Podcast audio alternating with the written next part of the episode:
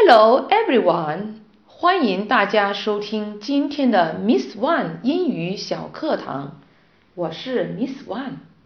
今天我们要分享的是如何用英语邀请别人，邀请别人做事情。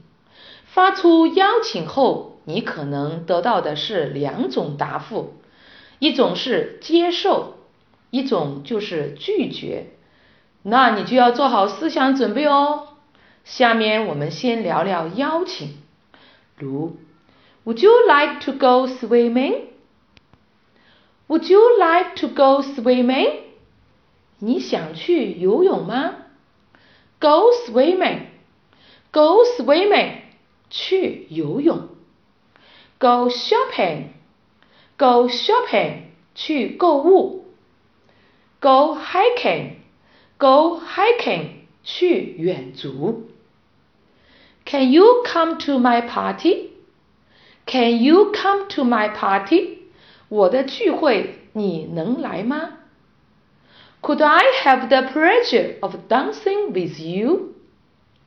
Could I have the pleasure of dancing with you? 能请你跳支舞吗？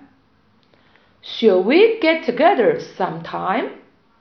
Shall we get together sometime?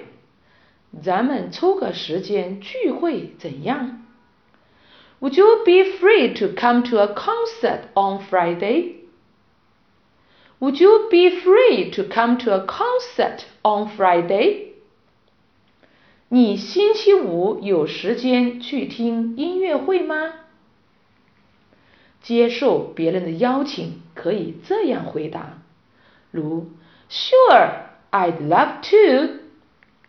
Sure, I'd love to. 当然，我很愿意。That would be a great idea. That would be a great idea. 那敢情是个很不错的主意。Sure, I'll go with you. Sure, I'll go with you. 好的。我会和你一起去。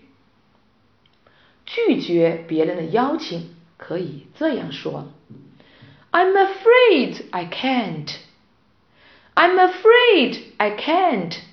恐怕我来不了了。”I'm sorry, but I'm busy. I'm sorry, but I'm busy.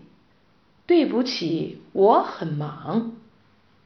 I'd like to go, but I've already had plans for tonight.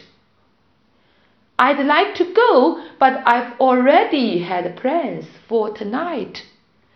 我很愿意去，但今晚我已另有安排。